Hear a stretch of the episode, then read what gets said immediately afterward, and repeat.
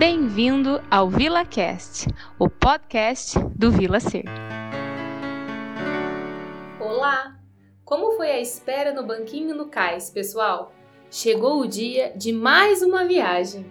Hoje estamos aqui, eu, Daniela Cáceres, psicóloga e psicoterapeuta do Vila Ser, com dois de nossos clínicos do Vila, Dr. Lucas Fernando, que é osteopata, e a Virginia Sá, psicóloga e psicoterapeuta de orientação psicanalítica.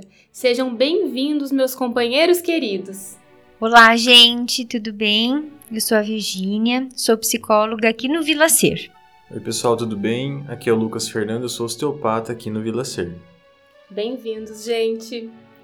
No episódio anterior, eu estive aqui com a Ana Paula e ela conversou com a gente sobre como a organização do modo de viver de uma sociedade pode impactar na construção de nossa aprendizagem e, consequentemente, no nosso desenvolvimento enquanto ser humano. E hoje, no nosso terceiro episódio do VilaCast, a proposta é refletir como as exigências da vida contemporânea podem repercutir em nós, quando tudo fica mais pesado do que podemos aguentar. Ou seja, quando a dor é maior do que nossa capacidade de aguentá-la. Conversaremos então sobre dores psicossomáticas, e para mim fez muito sentido organizar este bate-papo com uma psicóloga e um fisioterapeuta, porque a gente vai ter a oportunidade de pensar mente e corpo e como um reflete no outro, já que na verdade não há separação, porque somos inteiros. Concordam, gente? Sim. Sem dúvida. Então, eu gostaria de iniciar essa conversa com algo que a Maria Rita Kell, uma psicanalista que eu gosto muito, chama a atenção que em cada época histórica há uma predominância de uma patologia específica. E ela fala que isso se dá por conta de como a sociedade vai se organizando. Ou seja, dependendo do que o meio social exige de nós, é isso que vai provocar adaptações a estas exigências e também adoecimento, ou seja, sintomas. O que você tem a nos dizer sobre isso, Virginia? Esse modo de pensar que eu trago da minha leitura da Maria Rita Kell faz algum sentido? Sim, Dani, faz muito sentido, pois penso que o meio onde estamos é muito significativo para nossa constituição psíquica. Embasada em Winnicott, podemos pensar que a mãe, com quem estabelecemos nosso primeiro vínculo afetivo, nos mostra, a partir dessa relação, o ambiente. Ressalto que, em primeira instância, a mãe será como nosso primeiro ambiente. Sendo assim, como é importante que esse ambiente ofereça condições suficientes para o nosso desenvolvimento. Gosto de exemplificar esse pensamento imaginando quando a criança começa a andar. A mãe a apoia física e emocionalmente, a incentiva e segura em sua mão. Mas quem dá o passo é a criança. Muito interessante, Virginia. Aqui você está fazendo uma relação entre o desenvolvimento físico e o emocional, associado ao que o ambiente oferece e permite. Mas eu fico pensando, e quando isso não acontece?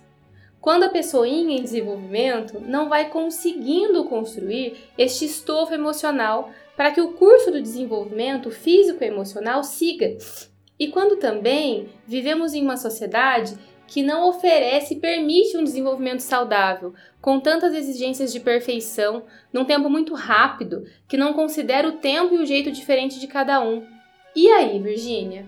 Então, quando não é possível um ambiente que apoia o desenvolvimento físico e emocional, a criança vai ficando prejudicada, porque no início a criança é toda feita de pedacinhos, ou seja, ela é um serzinho desorganizado.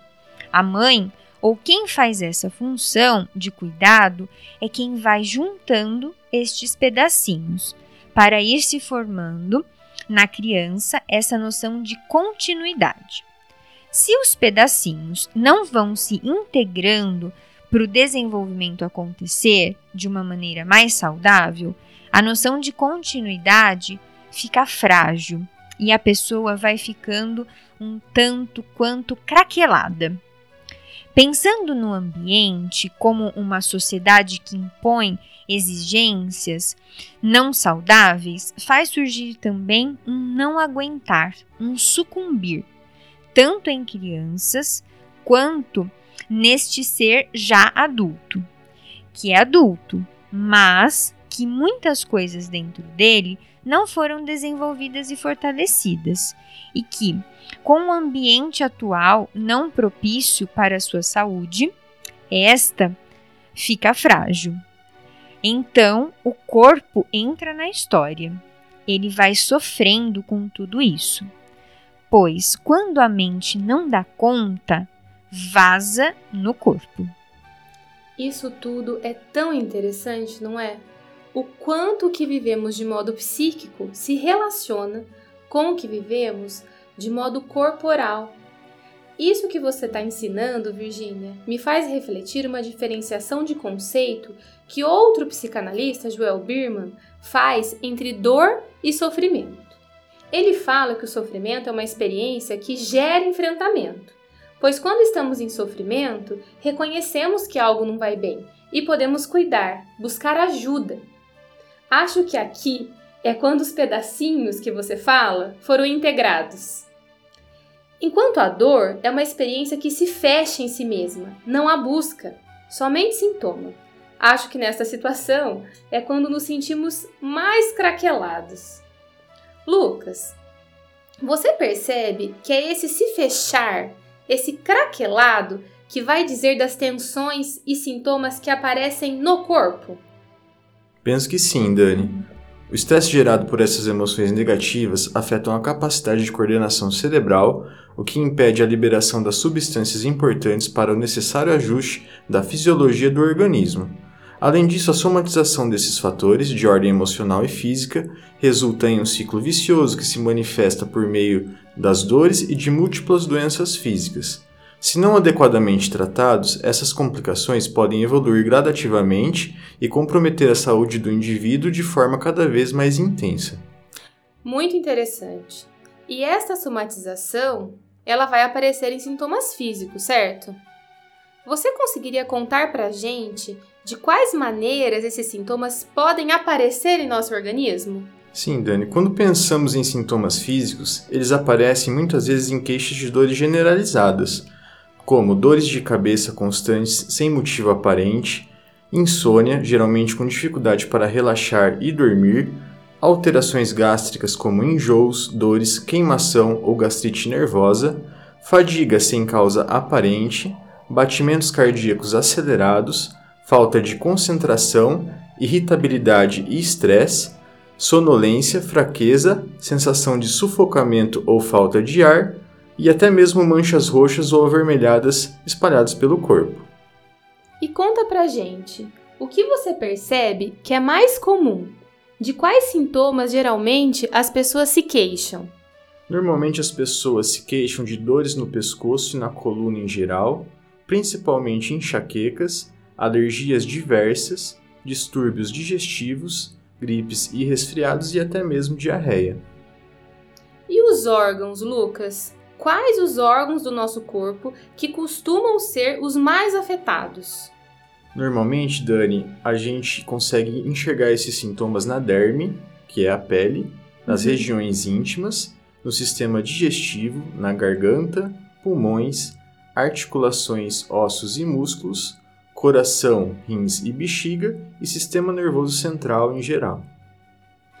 Olha, com tudo isso que você está trazendo para a gente, eu penso que a dor física pode nos ajudar a sinalizar o que não vai bem como um todo. Eu costumo dizer que o nosso corpo é a nossa folha, na qual escrevemos a nossa história. Você concorda com isso, Virginia? Sim, Dani, eu concordo. E o quanto às vezes é necessário desenvolver um sintoma físico para dizer sobre a dor psíquica, sobre as questões emocionais. Se pudermos olhar para a dor física e buscar entender a ligação com essas questões emocionais, pode ser um caminho para desenrolar o novelo de lã. Quando o emocional não dá conta, ele lança a mão de um sintoma físico para olharmos e buscar compreensão. Porque sintoma é sinal, não é? Precisamos escutá-lo e não somente querer silenciá-lo. Sim, Dani, mas não é fácil deixar o sintoma físico, pois ele é menos dolorido do que entrar em contato com o que dói de outra maneira, da maneira interna. O sintoma físico é o sintoma psíquico, sem forma, sem compreensão e sem nome. Osteopatia, Lucas, qual o cuidado que podemos ter diante destes sinais? Então, Dani, a osteopatia é um cuidado para o sintoma de dor.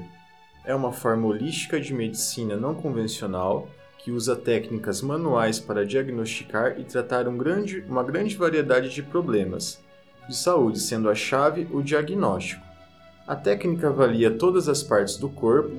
Se uma das partes está restrita, as restantes deverão sofrer adaptações e compensações, eventualmente levando à inflamação, à dor, à rigidez e a outros problemas de saúde, sendo o papel do osteopata olhar o corpo como um todo e remover esses padrões de restrição, de forma que o corpo funcione corretamente.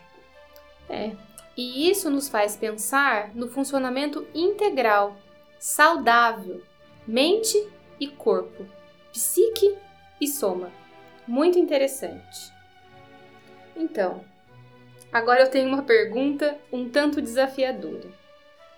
Virgínia, por que viver dói? Hum, viver dói quando vivemos verdadeiramente, sem negar o turbilhão de emoções que está dentro de nós, as quais são evocadas a partir das situações em que vivemos. Quando podemos olhar e enxergar, ouvir e escutar, quando podemos sentir. Viver dói quando não vivemos no automático, e sim olhando e refletindo sobre o que faz sentido para nós. Viver dói quando precisamos ter força, pensar e enfrentar, tanto com a nossa potência quanto com a nossa precariedade. Gosto de nomear esse pensamento como agressividade de vida. Para ilustrar, vamos pensar no nascimento do bebê? Dentro do útero, ele tem tudo o que precisa, mas aquilo já não faz mais sentido. Ele já está pronto, física e emocionalmente, para nascer. Então, ele precisa dessa agressividade de vida para nascer e respirar por si mesmo, embora não seja tão cômodo e dói. Que interessante. Profundo e interessante. Bacana, gente. Infelizmente, nós estamos chegando ao final do nosso episódio sobre corpo e mente. E penso que a expressão que posso usar para definir essa experiência de hoje é: que papo cabeça. Que gostoso, gente. Eu sou muito feliz por compartilhar meu dia a dia com profissionais como vocês, tão sensíveis com o cuidado com o ser humano. Bem, eu gostaria de agradecer o Lucas e a Dani por estarem aqui e por todos os dias da gente poder pensar juntos, as trocas que a gente faz e tudo isso que a gente foi pensando para elaborar esse episódio de hoje. E obrigada a vocês pela companhia viva também que estão nos, nos ouvindo. Obrigado, pessoal. Foi um prazer estar aqui nesse episódio com vocês. Quero fazer parte de muitos outros episódios. claro, o nosso VilaCast. E, gente, eu e a Virgínia somos psicólogas, nós atendemos essas demandas sobre psicossomática. E o Lucas, além de atender essa demanda, ele tem um Instagram onde tem muito conteúdo interessante sobre osteopatia. Lucas, passa o seu Insta para o pessoal. É, a gente pode seguir eu lá no Instagram, é o arroba drlucasfernando.oste. Legal. E agora, pessoal, é momento daquela gentileza da vida, que eu falo que é ensinada por Mia Couto. É hora de digerir. Sim, digerir com estômago e alma tudo que conversamos aqui. E aguardarmos a próxima viagem. No próximo episódio do nosso VilaCast, receberemos a psicóloga Cristiane Comitri Garcia e a psicopedagoga e graduanda de psicologia Joyce Moura, também profissionais aqui do Vila, para conversarmos sobre o ser humano e seu universo social. Pois além de corpo e mente, somos seres que nos constituímos no encontro, no espaço comum. Somos seres de convivência. Vamos poder pensar muita coisa bacana com estas duas queridas. Então, gente, me sento no banquinho no cais e aguardamos vocês no nosso próximo VilaCast. Bom descanso!